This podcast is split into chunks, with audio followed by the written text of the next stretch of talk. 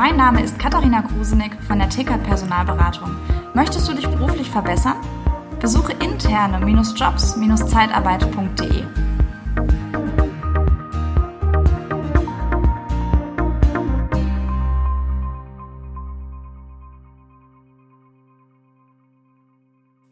Ja, hallo. Die meisten, wenn der Datenschutzbeauftragte kommt und es um Datenschutz geht, ähm, haben die meisten das Gefühl, jetzt wird gerade Umsatz verhindert, man wird gehemmt und ähm, ja, man äh, wird so ein bisschen, äh, kriegt Handschellen angelegt.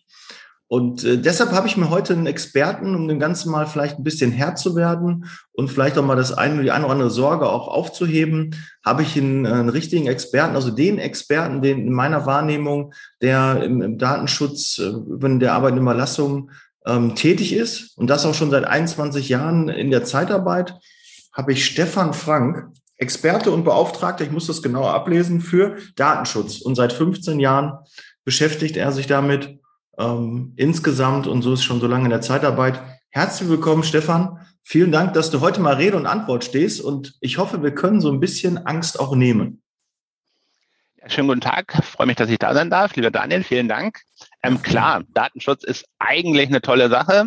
Und äh, mit, der, mit einer klassischen Metapher gleich starten. Ich mag es immer, es ist eigentlich ein Sicherheitsgurt, den Menschen angelegt bekommen sollen von den Unternehmen, die ihre Daten nutzen. Und wenn man das ordentlich strukturiert und stattfinden lässt, dann ist Datenschutz um Gottes Willen eigentlich kein Verhinderer, sondern macht viele Sachen, vor allem in der Arbeitnehmerüberlassung, sogar eher möglich. Liebe Zeitarbeit, der Podcast mit Daniel Müller.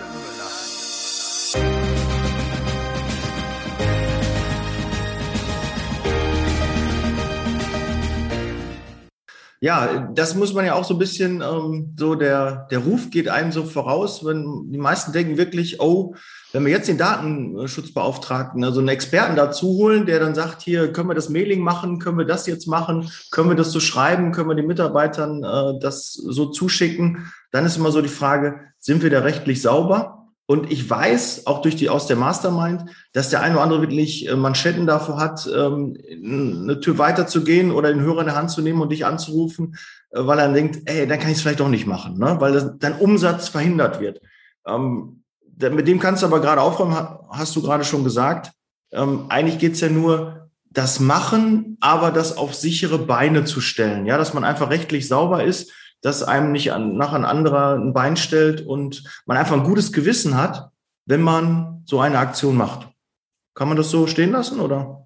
Absolut. Ähm, wenn wir bei dem Beispiel mit Newslettern oder äh, Outbound-Telefonie bleiben, ähm, also es gibt einfach Regeln, die gelten für solche Maßnahmen und im Business-to-Business-Bereich ist man da ein bisschen leichterer, als wenn man äh, Business-to-Customer anruft, also Leute, die sozusagen zu Hause wären, beziehungsweise ähm, in den Abendstunden von klassischer Branche wären Direktvertriebler, ähm, Produkte an den Mann und an die Frau gebracht werden sollen, die unterwerfen sich speziellen Regeln. Und in unserem Business-to-Business-Bereich der AÜ geht da etwas mehr, wenn man noch an den Wettbewerb, also an das Wettbewerbsrecht insbesondere denkt. Und mhm. Meine Erfahrung ist, natürlich kommst du, also wenn du neu in ein Unternehmen kommst und äh, Maßnahmen und vor allem bestehende Prozesse beäugen, beleuchten sollst, dann äh, fragen sich alle, was soll denn diese Datenschutzposition? Und plötzlich geht ja kaum noch was. Meine Erfahrung ist, wenn man am Anfang gleich diesen Punkt berücksichtigt und den Datenschutz mit ins Boot holt, dann kann ein, ein, ein Verfahren, ein Ablauf, ein Prozess gleich so konzipiert und gestaltet werden, dass es weniger oder gar keine Probleme gibt.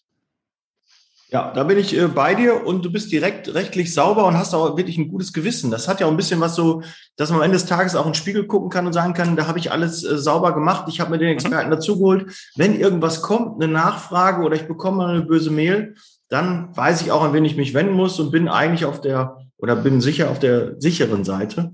Das finde ich, das ist, ähm, glaube ich, ein gutes Gefühl, was äh, auch oft unterschätzt wird, weil eher wird die Angst gesehen, auch ne, soll ich den dazu holen? Ne, der verbaut mir eher was. Aber du bist ja Experte auch, äh, kommst aus der Zeitarbeit, kennst die Zeitarbeit.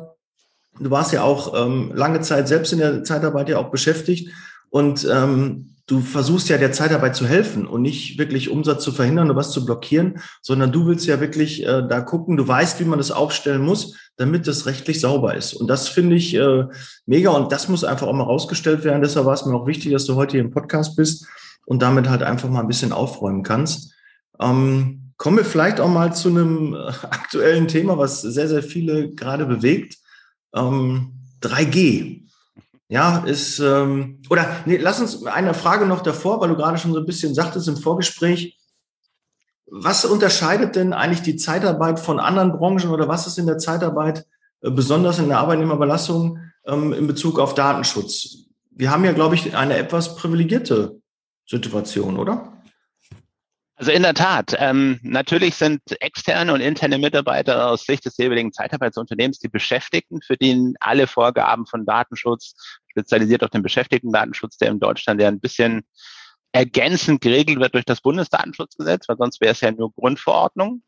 Mhm. Ähm, in Perspektive aus der Arbeitnehmerüberlassung gilt aber immer, und das steht im Bundesdatenschutzgesetz eben namentlich genauso drin, dass externes Personal der Leiharbeitnehmer aus Sicht des Endleihers als Beschäftigter gilt. Das ist jetzt kompliziert gesagt dafür, dass die externen von äh, den Personaldienstleistern und den, äh, den Arbeitnehmerüberlassern eigentlich, wenn es um den Datenschutz geht, Mitarbeiter des Kunden sind, sprich des Endleihers, und der die ganzen datenschutzrechtlichen Verantwortungen, Informationspflichten, Lösch, äh, Löschansprüche, ähm, die ganzen Datenschutzgrundsätze für die Externen selbst bei sich einhalten muss und oft der Personaldienstleister, das Arbeitnehmerüberlassungsunternehmen, eher, naja, also ein verlängerter Arm ist, um dem Kunden mit der ausgelagerten Arbeit auch tatsächlich zu helfen und muss sich dann nur um seinen eigenen Datenschutz kümmern. Und das privilegiert, privilegiert uns eben an zwei Stellen, dass man sagen kann, ähm, der Kunde muss selbst darauf achten, dass seine Datenschutzabläufe in Ordnung sind, beziehungsweise alle Abläufe datenschutzkonform gestaltet. Und der Personaldienstleister hört eigentlich im Moment des äh, geschlossenen AÜs bzw. Der, der, des, des Einzelvertrages mit der äh, Rahmenvereinbarung auf, weil in dem Moment übermittelt er halt die Angaben, die unser Gesetz für die Arbeitnehmerüberlassung vorsehen, an den Kunden und ab da ist es sein Datenschutz. Mhm. Und wenn man jetzt das Beispiel 3G aufgreift, ein normal, also die meisten externen Mitarbeiter sind ja nicht regelmäßig oder gar in den Niederlassungen und Geschäftsstellen von ähm, Personaldienstleistern äh, vorhanden. Deswegen die Kontrollpflicht würde uns jetzt zum Beispiel gar nicht so intensiv treffen wie ein Entleiher. Mhm. Also heißt, äh, wir müssten, ähm, eigentlich muss sich jetzt in dem Fall der Entleiher drum kümmern. Genau.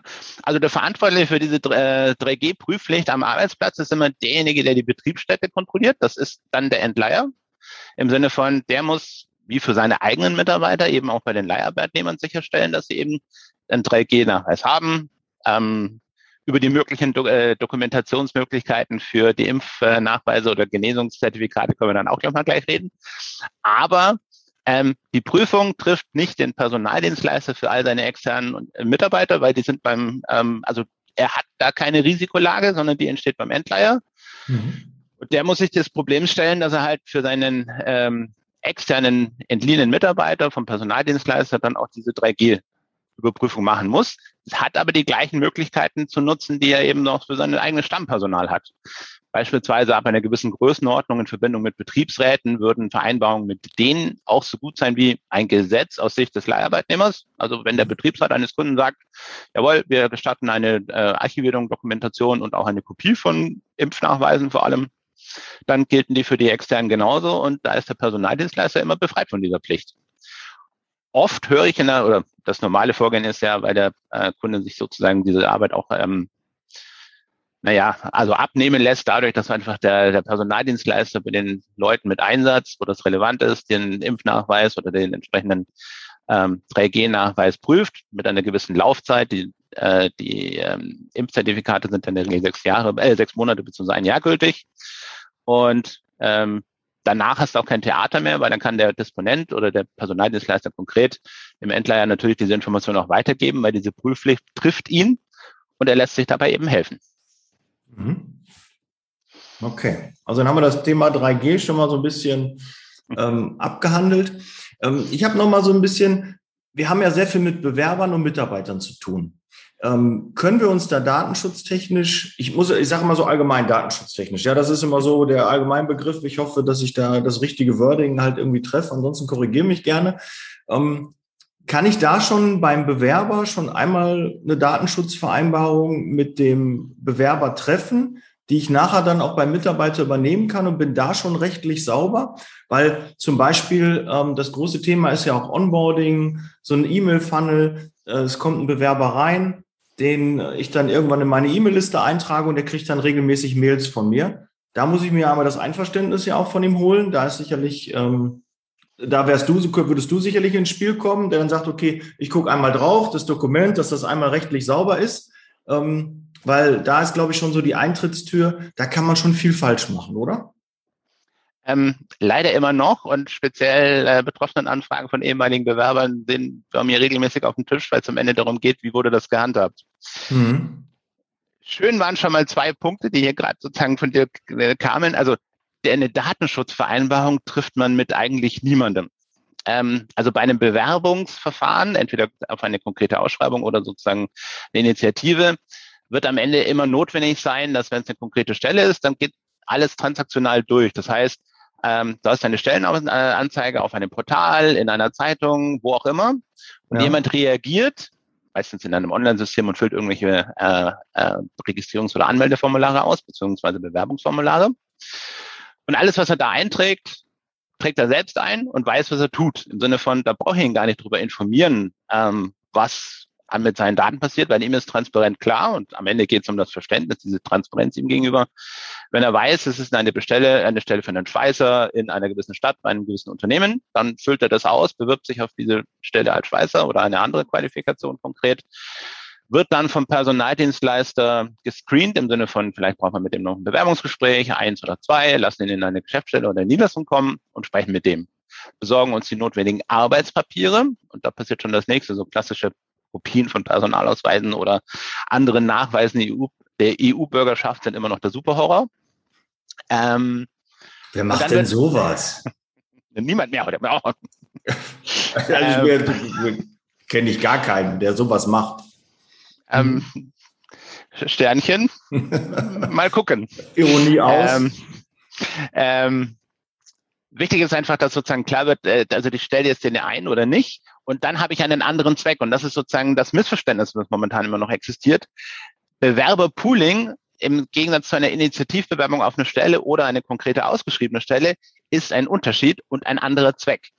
Und wenn ihr danach einen interessanten Bewerber, weil ihr zum Beispiel für einen Einsatz bei einem Kunden nur eine kleinere Anzahl braucht und habt mehr Bewerber als äh, ähm, Stellen und möchte die verpoolen, dann geht es darum, dass ich mir bestätigen lasse und am Ende ist dafür dann dieses konkrete Einwilligungsmerkmal erforderlich, dass gesagt wird, jawohl, Personaldienstleister AB will für äh, eine bestimmte Branche oder Tätigkeit, am besten würde man eine Branche und Tätigkeit festlegen, Automobil, äh, dass man halt dann sagen kann, ich habe interessante Stellen bei anderen Unternehmen dieser Branche und stell, stell dir die dann vor in einem Zeitraum von bis. Mhm. Und der Klassiker sind hier zwei Jahre. Ich würde gerne die nächsten zwei Jahre in, über interessante Stellen oder Einsätze im Bereich hm, informiert werden. Ja, das gestatte ich. Was ein Irrtum ist, und das sieht jeden Tag immer dasselbe, es gibt noch dieses ähm, diesen Mythos von den sechs Monaten Nutzbarkeit, egal ob jemand was sagt oder nicht. Da ist der Hintergrund aber ein anderer. Da geht es darum, dass vor allem in der Personaldienstleistung sehen wir uns ja gerne mal den einen oder anderen AGG-Klage ausgesetzt, dass es die Möglichkeit gibt, dass wir die Daten von Bewerbern, die wir eben nicht oder die der jeweilige Personaldienstleister da nicht einstellen konnte, für einen Zeitraum aufheben, um belegen zu können, ja, der konnte aus sachlichen, nachvollziehbaren Gründen eben keine Einstellung finden. Und das sind diese sechs Monate, weil eigentlich ist die AGG-Klagefrist ja zwei. Ab Absage plus einen gewissen Sicherheitsaufschlag und eingebürgert hat sich da dieses halbe Jahr. Mhm. Wichtig ist, wenn die, also unser Zweck als Personaldienstleister, diese mögliche Verteidigung ist, dass so ein Ex-Kandidat, ein Ex-Bewerber in der Zeit bitte keine Vorschläge für andere Stellen bekommt. Es sei denn, er hat irgendwie eine Kombination aus, ich will grundsätzlich verpoolt werden, und der Personaldienstleister hat noch die Annahme, dass der uns, also da war vielleicht was komisch, also schon ein paar Mal beworben, sowas sieht man in letzter Zeit regelmäßig. Ähm, das dann sozusagen vermischt wird. Das eine ist der Verteidigungszweck wegen AGG, also potenzielle AGG-Klage und das andere wäre sozusagen Verpulung. Mhm. Und wenn man das verstanden hat, dass es zweckgebundene Datenverarbeitungen sind, dann wird der, der Rest einfach. Weil jemand, der verpult werden will, der kann das frei erklären, dann sagt er, hey, ich bewerbe mich hier bei einem Personaldienstleister, die haben interessante Einsätze eben in einer Branche oder Unternehmensgruppe oder Größe oder ich, jemand, der in Stuttgart oder Nähe ist, will gerne in die Automobil- oder Automobilzulieferer. Dann funktioniert das auch. Und da kann man leicht zwei Jahre sagen und auch nach, also kurz vor Ablauf dieser zwei Jahre kann man das regelmäßig verlängern. Sorgt nur dafür, das ist mein Tipp an alle Personaldienstleister da draußen, mit Kontakt in, den, äh, mit, in Kontakt mit den Leuten bleiben und dafür sorgen, dass die wissen, dass die Daten noch bei wem, also bei euch sind und von euch benutzt werden. Mhm. Gut, das würden die ja auch durch eine E-Mail von uns sehen, oder? Das ist ja nicht so. Um, ähm, ist auch das gängige klar kann man zwischendurch, ne? Wir informieren Sie weiterhin und äh, da muss ja auch unten da so ein Disclaimer rein, dass Sie sich ja auch abmelden können. Ne? Das hat ja auch was mit ähm, ja. Datenschutz dann zu tun. Ne? Das muss ja in jeder E-Mail.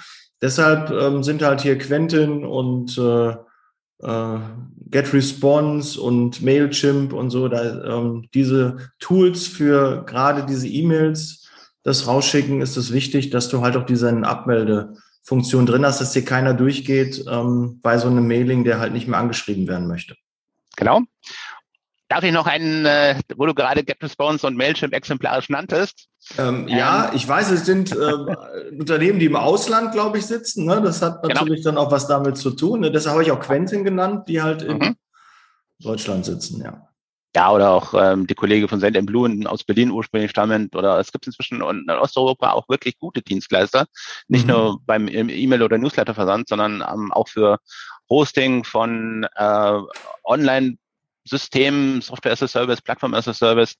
Bitte nur im Auge behalten, dass es wichtig ist, wenn es ein echtes Drittland ist, wie zum Beispiel eben die USA, äh, dass da besondere Anforderungen existieren seit geraumer Zeit. Mhm. Okay. Ich merke schon, wir haben ja auch im Vorfeld besprochen, ich habe gesagt, da werden sicherlich einige Anfragen kommen. Und äh, wenn da was kommt, äh, du hast angeboten, eine, eine halbe Stunde kostenloses Beratungsgespräch, da kann man sicherlich schon einiges loswerden und äh, kann so kurz mal abklopfen, ähm, wo man vielleicht eine Baustelle hat. Und da kannst du sicherlich helfen. Also da ähm, ruf gerne den Stefan an, wir werden noch die, ähm, die, die Kontaktdaten alle verlinken. Und ähm, da werden sicherlich einige Fragen kommen. Aber ich habe ja noch so ein paar Sachen ähm, jetzt aufgeschrieben. Klar, mit dem Mailing ist äh, wichtig. Vielleicht machen wir dazu mal eine, noch mal eine eigene Folge, weil ich glaube generell um das Thema Mailing, ähm, Bewerber, Kunden, Interessenten anmailen, ähm, da, das wird, glaube ich, Sinn machen, schon eine eigene Folge zu machen, weil da so viel allein bei mir Fragen sind, ne? weil wir das natürlich auch nutzen und das ein, ein sehr gutes Vertriebstool ist und automatisiert. Das, äh, ich bin ein großer Fan von automatisierten Sachen, dass man nicht alles da immer neu anstoßen muss, sondern das kann man ja wirklich mit Routinen äh, einrichten. Und das kann echt ein richtiger Mehrwert sein, weil im, im 20. Jahrhundert, wir haben jetzt bald 2022, äh, muss man nicht immer alle Kunden anrufen und anfahren und so. Da kann man auch viel und gerade auch was bewerberseitig angeht, weil man kriegt ja in den Jahren so viel Bewerbungen und wenn man die Daten nicht nutzt, ne, weil die können sich mal verändern und äh, mal überwerfen mit ihrem jetzigen Arbeitgeber und vielleicht kennen die jemanden, der kennt einen, der kennt einen und der sucht gerade eine Stelle. Also man kann ja da eine Menge nutzen, sollte man auch, weil das ist äh, Datenwissen ist Macht und äh, da finde ich, äh, wohnen noch ganz viele Personaldienstleister, vielleicht auch du da draußen, noch auf dem Baum. Also ihr müsst da aktiv werden, ihr müsst was machen. Das ist, äh, das ist ein Wettbewerbsvorteil gegenüber den Marktbegleitern. Aber ich habe noch hier einen, einen wichtigen Punkt. Ähm, Cookie-Gesetz, da habe ich irgendwie was gehört, da hat sich was äh, vor kurzem geändert. Cookies sind ja mal die, wenn ihr auf eine Internetseite geht, auf eure Homepage, ein Bewerber, ein Kunde geht, muss er die Cookies akzeptieren. Ja, und dann gibt es ja verschiedene, ich habe mittlerweile, weiß ich nicht, bestimmt gefühlt über 100 unterschiedliche Formulare gesehen, wie man diese Cookies bestätigen kann. Und das ist manchmal ganz schön tricky, mal grün, mal rot, ne, und nur die existenziellen wichtig und so. Aber da gibt es was Neues. Stefan, klär uns mal bitte kurz und knapp auf. Ja, ähm, seit dem 1. Dezember ist ein dazu gehörendes Bundesgesetz äh, in, wirksam in Kraft getreten. Die komplizierte Bezeichnung des Telemedien- und Telekommunikationsdatenschutzgesetz, das TDSG, ähm, regelt im Wesentlichen die Datenschutzteile, die aus dem alten Telemedien- und aus dem alten Telekommunikationsgesetz stammten. Und nehmen sich jetzt endlich eine Sache auf, die wir europarechtlich sozusagen haben liegen lassen. Problem, ähm, der deutsche Gesetzgeber hat in seiner unendlichen Weisheit ein bisschen überreagiert, um es mal vorsichtig zu sagen. Er lässt für Zugriffe auf ein Endgerät, und genau das machen Cookies, also da werden ja technisch einfach kleine Dateien, meistens irgendwelche Textschnipsel, auf den Endgeräten von Nutzern abgelegt. Und zwar bevor, manche bevor sie irgendwas dazu sagen können, weil man das irgendwie technisch braucht und manche zum Zählen, zum Messen, zum Wiegen von Besuchern auf Internetseiten oder eben dann auch tatsächlich für diese klassischen Instrumente wie Google Analytics oder andere ähm, Content Management. Genau. Mhm. Und die Problematik ist, mit dem TDSG ist jetzt eingeführt worden, wenn es nicht technisch für die Nutzung erforderlich ist, ist es einwilligungspflichtig nach Datenschutzgrundverordnung. Also der deutsche Gesetzgeber hat gesagt, wenn ich auf den Endgeräten von Nutzern was machen will, muss ich es entweder, also darf ich es machen, wenn ich es für die Bereitstellung des Dienstes brauche, und da, da ist der Klassiker halt ein normaler Telefonanbieter äh, oder der Betreiber von ähm, Online-Shops, die haben gewisse technische Cookies, die zum Beispiel für Sprach Spracheinstellungen brauchen, ähm, für ähm, Präventionsmaßnahmen gegen Missbrauch oder ähnliches. Aber alles andere, was sozusagen bisher berechtigtes Interesse waren, und man kennt ja diese klassische Dreiteilung, technisch erforderlich, ähm, interne Analyse oder Marketing, Mhm. Und das in der Mitte ist rausgefallen. Es gibt es noch technisch erforderlich oder mit Einwilligung. Das zieht aber nicht nur auf Cookies, sondern auf alle Tracking-Mechanismen, also auch Fingerprinting oder ähm, äh, Kohortenanalyse und derlei Instrumente. Mhm. Und wo wir gerade beim Newsletter waren, ähm, das zählt zum Beispiel eben auch für den Einbau von irgendwelchen Zählmechanismen in Newslettern oder dass man einzelpersonenbezogen sehen kann, wer hat den aufgemacht. Und ähm, mein Tipp ist dringend, die Jungs aus der Medienagentur, der Marketingagentur, den IT- und der Medienpartner anhauen, dass man darüber spricht als Betreiber einer Internetseite. Und das mit den Cookies ist unser zentrales Problem. Aber wie gesagt, die anderen Mechanismen können dazu. Mit denen dringend darüber reden, dass ansteht, was da getan werden kann oder was getan werden muss, damit die Homepage aktuell bleibt und kein Risiko entsteht. Man kann ja mal gucken, was der Wettbewerb so treibt, beziehungsweise die klassischen ähm, Bereiche, wo sowas ein Thema ist, wie zum Beispiel Medienkonzerne. Internetseiten von großen Verlagshäusern und derlei äh, äh, Branchenmitglieder werden sich da fies und schnell orientieren müssen. Mhm. Aber Natürlich unterstützt du ja auch. Ne? Ist ja jetzt nicht. Klar. Ihr seid ja nicht alleine da draußen. Ihr habt den Stefan, den könnt ihr anrufen. Und äh, der wird euch sicherlich helfen und hat seine Experten an der Hand, die da mit Rat und Tat zur Seite stehen und das dann auch umsetzen. Ne? Das, mhm. äh, das könnt ihr ja auch leisten. Ne? Du kannst ja nicht nur helfen, sondern auch umsetzen oder, oder Tipps geben, sondern ist ja auch wichtig, weil wir haben ja nicht immer die Zeit, uns damit zu beschäftigen. Also ich äh, gebe das dann auch gerne ab und lasse das einen Experten machen und bin dann auch in guten Händen. Weiß, das läuft, äh, da haben wir jemanden, den kann ich immer anrufen, den kann ich ansprechen. Und äh, das äh, finde ich, äh, ist da schon wichtig, weil Unwissenheit schützt vor Strafe nicht. Ne? Äh, leider nein. Und ähm, noch ein Stichwort für die Geschäfts äh, Geschäftsleitungen und äh, Geschäftsführungen, die eben diese Verantwortung tragen.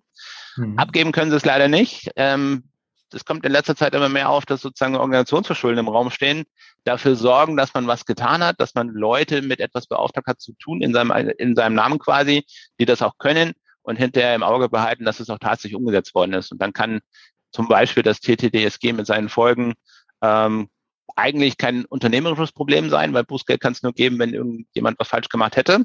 Mhm. Und wenn du als Geschäftsleitung dafür sorgst, dass das Thema adressiert ist und in die Hand genommen wird, bist du da aus der Verantwortung weitestgehend schon raus. Mhm. Okay. Ähm, jetzt weiß ich, ähm, du hast auch so eine E-Learning-Plattform, gerade was Datenschutz und äh, Datensicherheit ähm, angeht. Ähm, wie muss ich mir das vorstellen? Was, was erwartet da ähm, deine Kunden oder deine ja, doch Kunden. Das oder Mandanten oder wie nennst du Kunden? Ähm, mal so, mal so. Ja. Hängt ein bisschen sozusagen von dem Selbstverständnis des jeweiligen Kunden ab. Aber lass uns bei dem Begriff des Kunden bleiben. Ja. Ähm, also der Kunde beziehungsweise die Geschäftsführung des Kunden muss ja äh, muss sicherstellen mit geeigneten Maßnahmen, dass alle Beschäftigte zum Datenschutz geschult werden. Ähm, dazu gibt es eine ganze Reihe von Online-Plattformen, ähm, Möglichkeiten mit Broschüren, die man von Hand zu Hand reicht, ähm, dafür sorgt, dass die Leute das wissen und verstanden haben.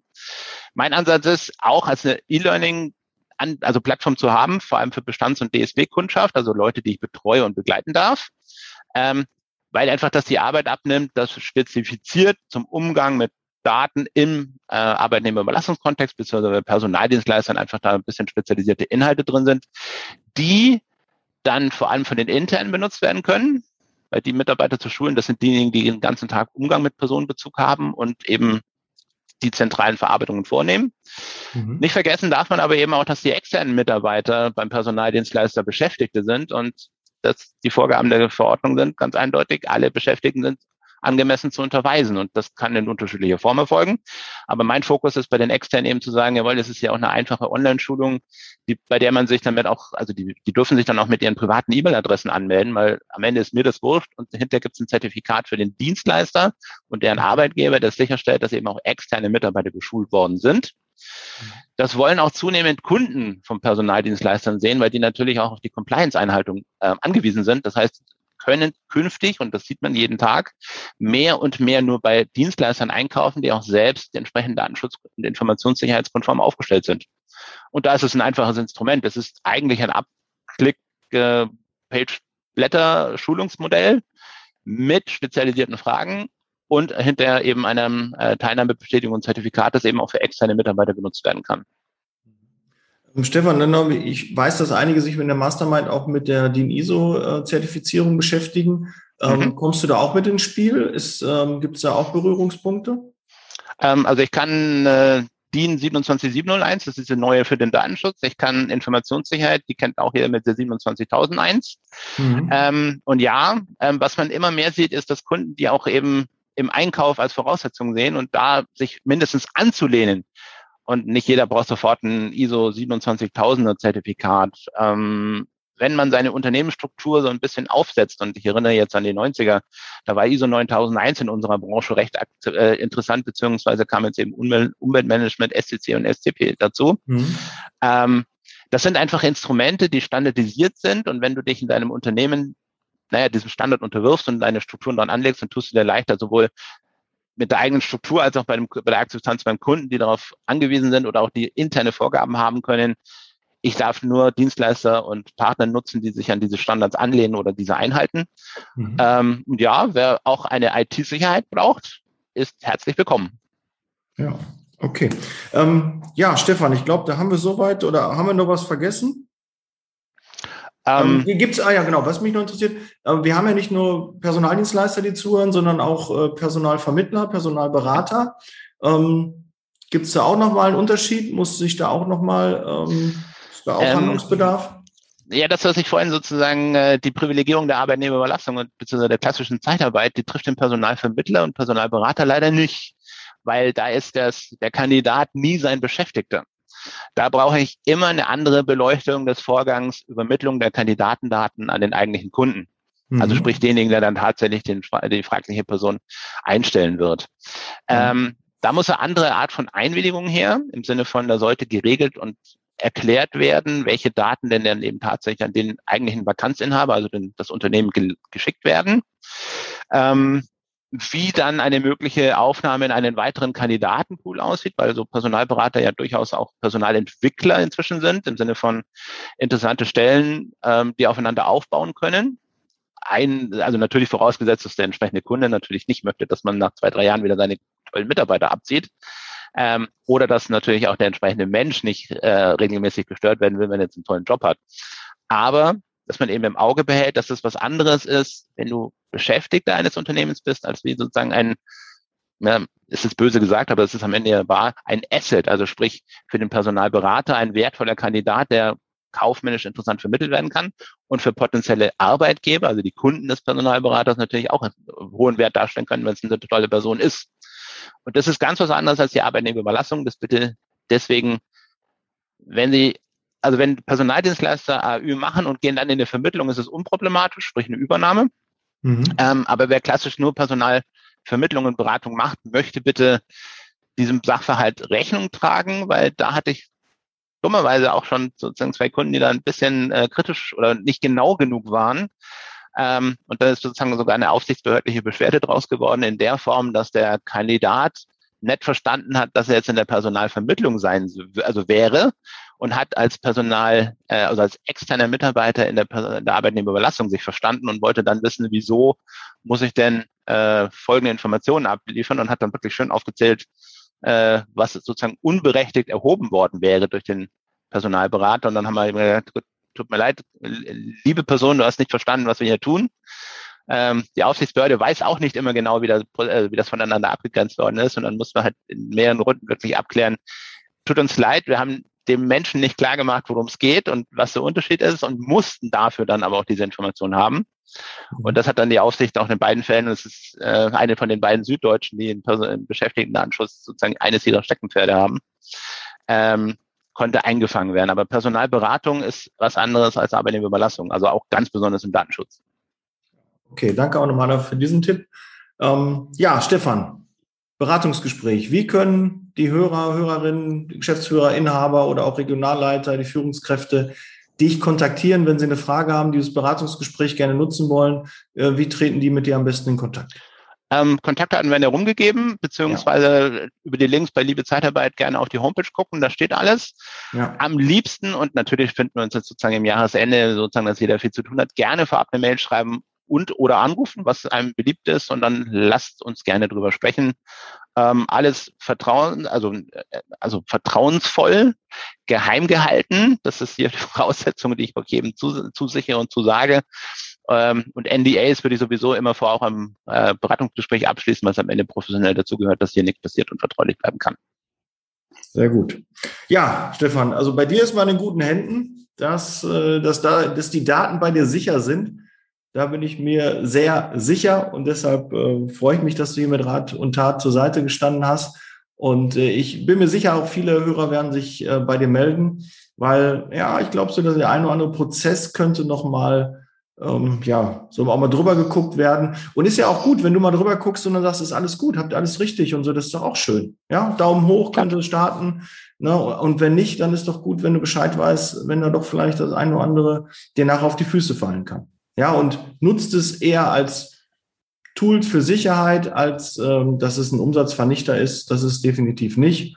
Und ähm, ja, hat mir auch ein bisschen die Augen geöffnet. Vielen Dank dafür. Und ähm, ja, sind wir am Ende des Podcasts. Vielen Dank, Stefan, dass du ne, dich äh, da gestellt hast nochmal. Und äh, bleib gesund, setz Leasing Baby. Wir sind raus und hören und sehen uns im nächsten Podcast. Bis dann. Ciao. Vielen Dank. Ciao.